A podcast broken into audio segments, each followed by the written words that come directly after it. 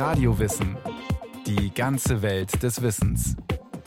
Ein Podcast von Bayern 2. Tommy Ungerer. Seine Erlebnisse und Gedanken, sein Zorn und sein Humor finden Ausdruck in vielen Zeichnungen, Collagen, Büchern und Skulpturen. Ein mutiger Mann, ein großer Künstler und rastloser Geist im Porträt. Er war bis zu seinem Lebensende ein Lausbub, ein alt gewordener Lausbub. Er hat jedem, wo er konnte, einen Streich gespielt und er war immer unberechenbar. Wir haben dadurch viel gelacht und es gab sehr kuriose und skurrile Situationen mit ihm. Aber das hat er genossen. Er hat diese Situation quasi heraufbeschworen. Günther Zint, bekannter Hamburger Szenefotograf, erinnert sich mit viel Wohlwollen an seinen Freund Tomi Ungerer. Kennengelernt haben sich die beiden in den 80er Jahren im Sadomaso-Milieu der Hamburger Herbertstraße. Auch Dr. Therese Villers findet, typisch Ungerer ist, auf Konventionen zu pfeifen und seinen ganz eigenen Weg zu gehen. Die Kunsthistorikerin ist die Leiterin des 2007 gegründeten Museum Tome Ungerer in Straßburg. Wenn ich an Tomi Ungerer denke, kommt mir ein Wort in den Sinn, und das ist Freiheit. Er war ein freier Mensch, ein Künstler, der frei war, der sich frei fühlte, der gesagt hat, was er dachte, und der gezeichnet hat, was er wollte. Tun, was man für richtig hält. So einfach lässt sich Ungerers Lebensmotto zusammenfassen. Oder noch treffender mit seinen eigenen Worten. Il faut donner au destin une destination. Man muss seinem Schicksal eine Richtung geben. Ungerers Schicksal war erst einmal gar nicht so leicht. Geboren 1931 in Straßburg, verliert er mit noch nicht einmal vier Jahren seinen Vater. Theodor Ungerer war Ingenieur, Historiker, Uhrmacher und ein hervorragender Zeichner. Er hinterlässt seiner Familie eine gut bestückte Bibliothek, die Tomi schon früh als Inspirationsquelle und Tor zur Welt dient. Als Tomi acht ist, wird das Elsass von den Nazis besetzt. Er erlebt vier Jahre Naziterror. Auf einen Schlag ist es verboten, Französisch zu sprechen. Man konnte sogar verhaftet werden für ein Bonjour, für ein Merci. Es war verboten. Und mein älterer Bruder hat mich das Deutsche beigebracht innerhalb drei Monaten mit Karl May und mit Old Shatterhand. Und so habe ich Deutsch gelernt. Nach drei Monaten ging es zurück in der Schule und dann habe ich realisiert, dass man mit einem Messer am Hals eine Sprache in drei Monaten lernen kann. Tomi sagt ein Liter statt Heil Hitler und zeichnet Soldaten. Schon als kleiner Junge ist er ein scharfer Beobachter und Zeichnen hilft ihm, seine Erlebnisse zu verarbeiten. Die Nazis, der Krieg traumatisieren ihn und auch die ungerechte Behandlung der Elsässer durch die Franzosen nach der Befreiung. Jetzt ist es verboten, Elsässisch zu sprechen und deutsche Bücher werden verbrannt.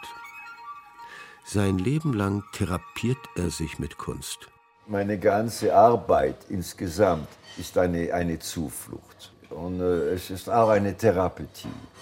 Alles Negative im Leben, mein Minderwertigkeitskonzept als Elsässer, besonders den Franzosen gegenüber, oder mein Zorn oder meine Wut, alle negativen Aspekte. Ich entleere mich in meiner Arbeit.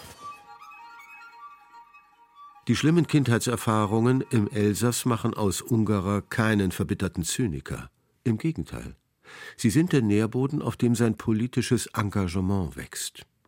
Viel später, in den 80er Jahren, engagiert er sich vehement für die deutsch-französische Versöhnung und für Europa. Im Jahr 2000 wird er Sonderbotschafter des Europarats für Kinder und Erziehung. Wer hätte das gedacht? Laut seinem Schuldirektor ist Ungarer schließlich subversiv und pervers. Das Abitur schafft er auch nicht. Ungerer reist erstmal durch die Welt. Dann, als junger Soldat, ist er im französischen Kamelkorps in Algerien unterwegs. Für ihn, wie er sagt, die größten Ferien seines Lebens. Ich habe so einen Spaß gehabt. Nur ein Beispiel. Die Franzosen haben keine guten Marschlieder und mein ganzes Regiment habe ich trainiert nur mit Nazi-Liedern. Auch die Straßburger Kunstgewerbeschule, die er nach seiner Zeit in Algerien besucht, bricht er ab. Bringt nichts. Er erzieht und bildet sich lieber selbst. Ungarer liest viel und fast alles. Ich bin Autodidakt und ich bin, was ich bin. Voilà. Das amerikanische Kulturzentrum in Straßburg besucht der 22-Jährige häufig. Er begeistert sich für den Jazz, amerikanische Literatur und die Cartoonisten der Zeitschrift The New Yorker. Besonders die Zeichnungen des in die USA ausgewanderten Rumänen Saul Steinberg begeistern ihn. Steinberg schafft es, eine Idee mit sparsamster Linienführung haargenau auf den Punkt zu bringen. Genau wie Ungerer später selbst. Dem jungen Autodidakten wird bald klar, seine Zukunft liegt in den USA. Oder genauer in New York.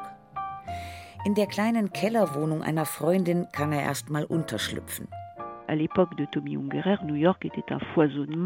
Tommy Ungerer in New York war, gab es in New York ein reges, ein überschäumendes künstlerisches Leben und ganz besonders im Bereich der grafischen Künste. In New York wehte ein freiheitlicher Wind.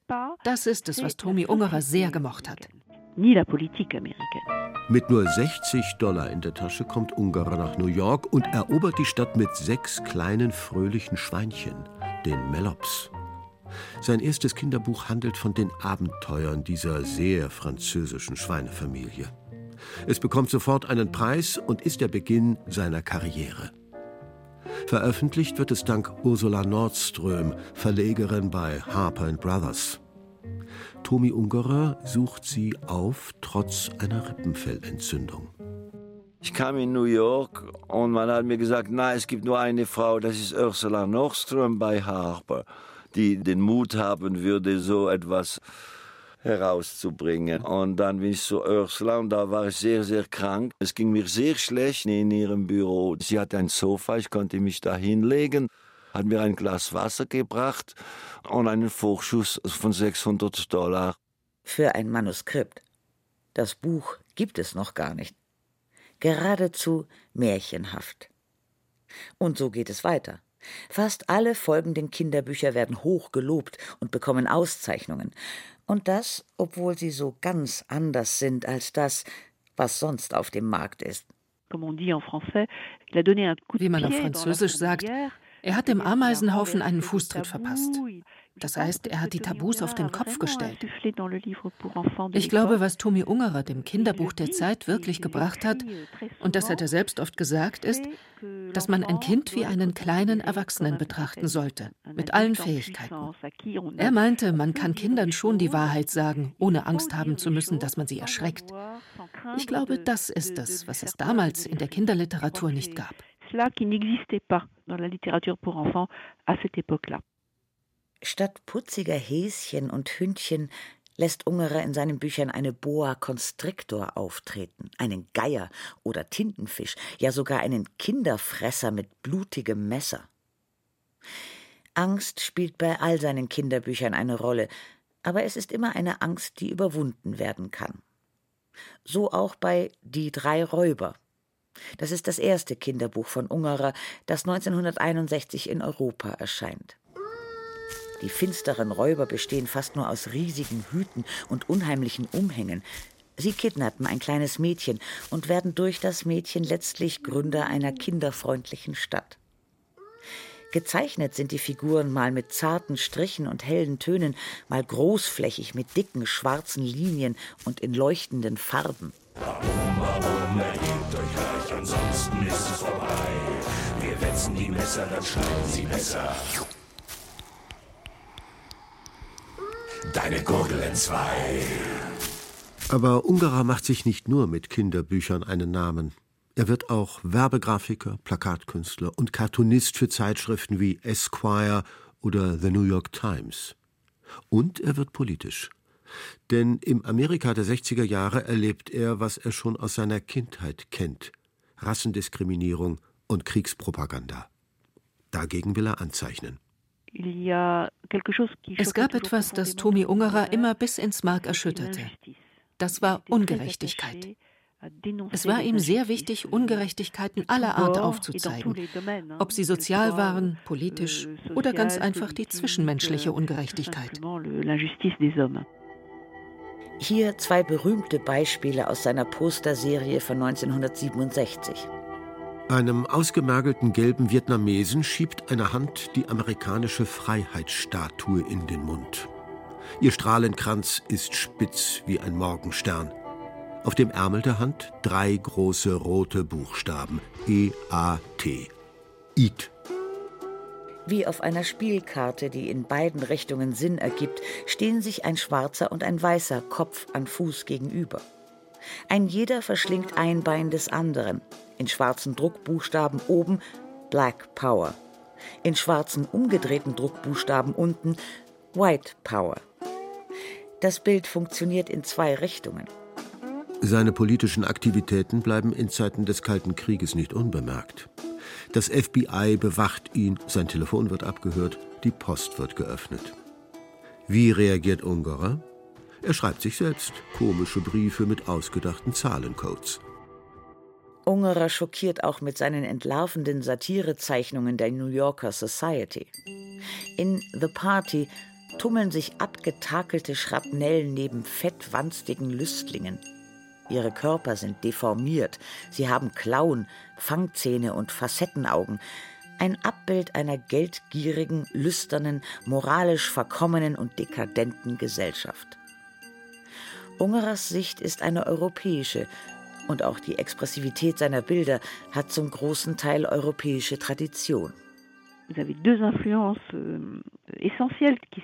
sie haben da zwei wesentliche Einflüsse, die sich abzeichnen. Der eine ist Saul Steinberg, der andere Georges Gross. Ganz klar, ein großer Zeichner, ein großer deutscher Künstler. Und wenn wir noch weiter in der Zeit zurückgehen, ist da das große Meisterwerk des mittelalterlichen Expressionismus am Rhein. Ganz klar der Isenheimer Altar von Matthias Grünewald. Tommy Ungerer hat dieses Meisterwerk als junger Mann entdeckt und es hat ihn wirklich geprägt. Diese expressionistische Seite, diese bis zum Äußersten getriebene Darstellung von Gefühlen und Charakteren, das hat Tommy Ungerer geprägt und das findet sich bei ihm wieder. Noch weiter geht Ungerer mit seinen erotischen Zeichnungen. In seinem Buch Kamasutra der Frösche zeichnet er völlig unzweideutig Frösche in verschiedenen Sexpositionen. Zu zweit, zu dritt oder allein. Eine sehr humorvolle Aufklärung über Sex. Eher erschreckend dagegen sind Ungarers Protagonisten in Fornicon. Hier verschaffen sich Männer und Frauen mittels Maschinenlust. Pornografie heißt es damals. Für Thérèse Villers sind die Zeichnungen in Fornicon reine Satire. Das ist seine Satire auf die mechanisierten Beziehungen der heutigen Gesellschaft. Und Ungerer betont ein Thema, das ihm sehr am Herzen liegt, da er Erbe einer Dynastie von Uhrmachern war. Von ihnen hat er den Geschmack für die Mechanik, für die Maschine, für das Räderwerk geerbt. Und das ist ein wiederkehrendes Thema in Fornicon. Für Ungerer ist die moderne Gesellschaft gerade dabei, sich zu mechanisieren. Und so sind auch die zwischenmenschlichen Beziehungen, die Beziehungen zwischen Mann und Frau, sogar die Beziehungen zwischen Liebenden dabei, sich zu mechanisieren. Ungerer fertigt fast sein ganzes Leben lang erotische Zeichnungen an. In den USA entstehen sie zeitgleich zur sexuellen Revolution. Im Grunde sind sie aber immer Ungerers ganz persönlicher Befreiungsschlag.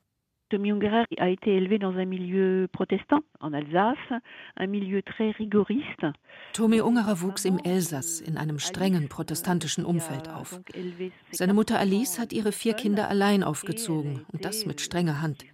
Sein ganzes Werk und besonders sein erotisches Werk waren eine Art Befreiung von dieser protestantischen Erziehung.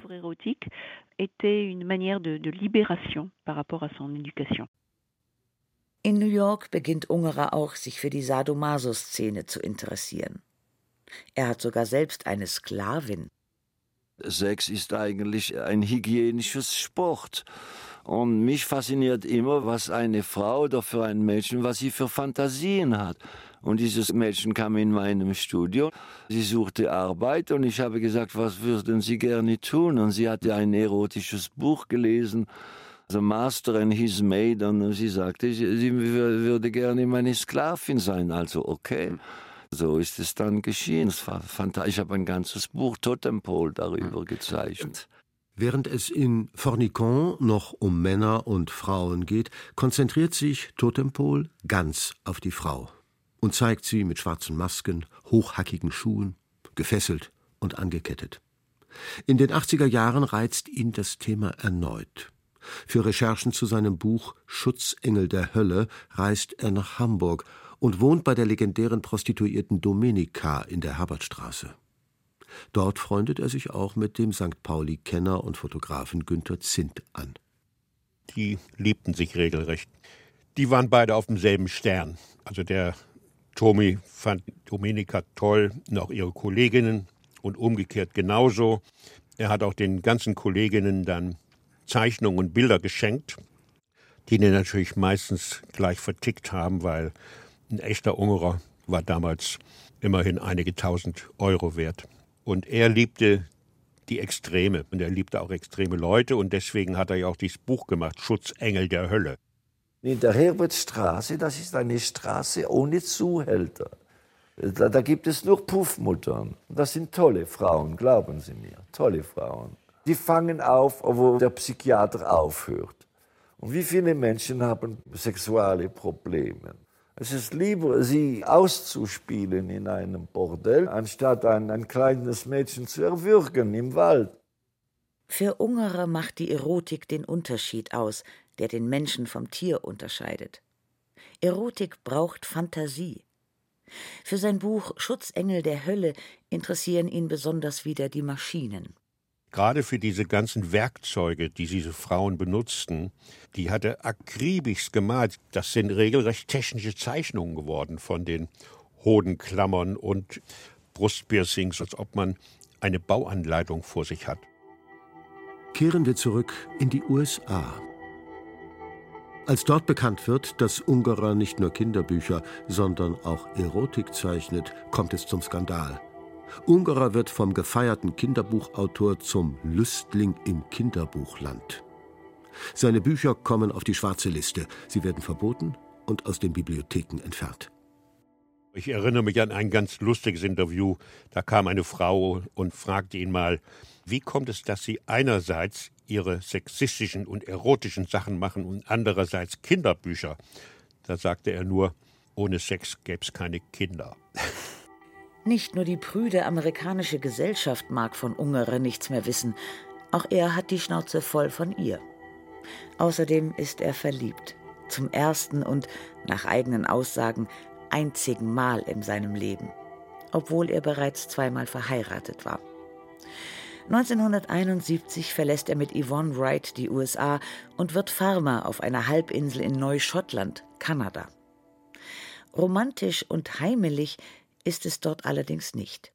Wir kommen da und die Polizeistation ist mit Sperrholz, äh, wie sagt man, äh, gesperrt, ja, mit Sperrholz im Sinne des Wortes denn die Polizei konnte nicht mehr diese Stadt kontrollieren. Es war zu viel Kriminalität und das Größte war Brandstifterei. Wenn wir ins Kino gingen, haben wir alles gepackt in eins oder zwei Koffer, Pass, Geld, Manuskripten und haben es ins Kino mitgenommen, im Fall, dass wenn wir nach Hause kamen, das Haus brennen würde. Ungarer lernt in Kanada Tiere zu schlachten, beschützt sich und seine Frau mit einer Remington High Velocity und bekommt schon mal eine Leiche vor die Tür gelegt. Und natürlich zeichnet und schreibt er weiterhin unermüdlich. Seine autobiografische Katzenkindergeschichte Kein Kuss für Mutter erhält in Amerika 1973 den Preis für das schlimmste Kinderbuch des Jahres, unter anderem weil dort eine Flasche Schnaps auf dem Küchentisch steht. Daneben entstehen zahlreiche satirische und erotische Zeichnungen, Skulpturen Kurzgeschichten, Collagen und sein größter Verkaufserfolg das große Liederbuch, für Ungerer ein völlig neues Genre. Die Idee, alte deutsche Volkslieder zu illustrieren, kommt vom Schweizer Diogenes Verlag, mit dem Ungerer sein Leben lang bestens zusammenarbeitet. Den Deutschen soll mit dem Liederbuch ihr von den Nazis vereinnahmtes kulturelles Erbe wieder zugänglich gemacht werden. Bereits in Kanada fängt Ungarer an, unzählige Skizzen für das Buch zu entwerfen. Viele Szenen im Buch sind dem Elsass nachempfunden, so zum Beispiel die typischen Fachwerkhäuser zum Lied Am Brunnen vor dem Tore. Ungarers Zeichnungen in zarten Pastelltönen erinnern an die Romantik. Sie zeigen eine heile, vorindustrielle Welt im Sonnenschein. Was für ein Kontrast zu seinen grellen, großflächigen Plakaten. Aber das Besondere an Ungerer ist eben, dass er sich nie auf eine bestimmte Technik oder ein bestimmtes Genre festlegen lässt, sagt Museumsleiterin Villers. Er zeichnet alles. Das heißt, er hat ein genauso großes Talent für Kinderbücher wie für Satirezeichnungen, wie für Werbegrafiken, Plakate, erotische Zeichnungen oder in der Herstellung von Skulpturen. Das ist selten bei einem Künstler. Als Ungarers Frau schwanger ist, wird klar, ihre Farm in Kanada ist kein Ort, um Kinder aufzuziehen. Dort lebt es sich einfach zu gefährlich. 1976 ziehen sie um nach Irland. Yvonne Wright bekommt drei Kinder. Bis zu seinem Tod wird Ungarer mit seiner Familie in Irland wohnen bleiben. Irland ist meine Wahlheimat. Das ist für mich Elsässer wirklich wie fast vor dem Krieg. Und äh, es ist eine Gesellschaft ohne Arroganz und ohne Hochmut. Man spürt keinen Unterschied unter den Klassen. Und, denn jeder ist gleich. Und das passt mir genau. Ungerer mangelt es nie an Ideen. Im Gegenteil, die Fülle an Einfällen, die ihm täglich kommen, bezeichnet er selbst als Tyrannei. Totale Rastlosigkeit. Ich kann nicht aufhören. Und ich habe mich so trainiert, dass ich automatisch mit jedem Wort muss gespielt werden. Alles, was ich sehe, ich habe da sofort eine Idee. Das wird gleich in ein kleines Notizenbuch in meiner Jacke hier aufgeschrieben, aufnotiert. Und äh, ich habe nicht genug Zeit.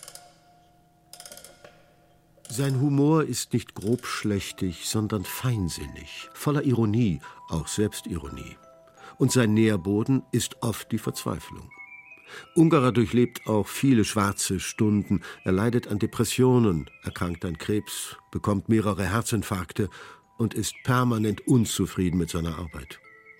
Aber irgendwie zieht er sich letztlich immer selbst am Schopf aus dem Sumpf der Verzweiflung und greift wieder zum Stift. Ich erinnere mich, als er 80 wurde, da war ich hingefahren, war eingeladen zum Geburtstag. Dann rief ich ihn an von unterwegs, sage ich, Tomi, ich bin morgen bei dir. Da sagt er, ich will niemand sehen, mir geht so schlecht. Und er hat alle Feierlichkeiten, alles abgesagt. Dann habe ich gesagt, ja, okay, Tomi, dann komme ich das nächste Mal. Sagt er, nein, dich will ich sehen. Und dann bin ich zu ihm hin, standen viele Journalisten vor der Wohnung und auch vor dem Museum, die ihn zum Geburtstag interviewen wollten. Er ist mit mir aus dem Hinterausgang raus auf den Weihnachtsmarkt, allerdings erst nachdem wir eine Flasche Rotwein geleert hatten. Tomi Ungerer stirbt 2019 im Alter von 88 Jahren in Irland. Er hinterlässt mehr als 30.000 Zeichnungen, um die 150 Bücher und zahlreiche Skulpturen, für die er unzählige Preise und Auszeichnungen erhielt. An die letzte Begegnung mit seinem Freund erinnert sich Günter Zint noch gut. Ja, die war komisch wie alle Begegnungen. Er nahm einen Föhn mit so einem langen silbernen Rohr und hielt sich den an den Kopf. Und er sagte zu mir, mach mal ein Foto. Ich sag, was soll das blöde Foto? Da sagt er, ja, mach das Foto und dann sag ich dir's. Dann habe ich das Foto gemacht und dann sagt er zu mir, so, und wenn ich tot bin, dann gibst du dieses Foto an die Presse mit den Bemerkungen, Tomi Ungerer hat sich mit seinem Föhn erschossen.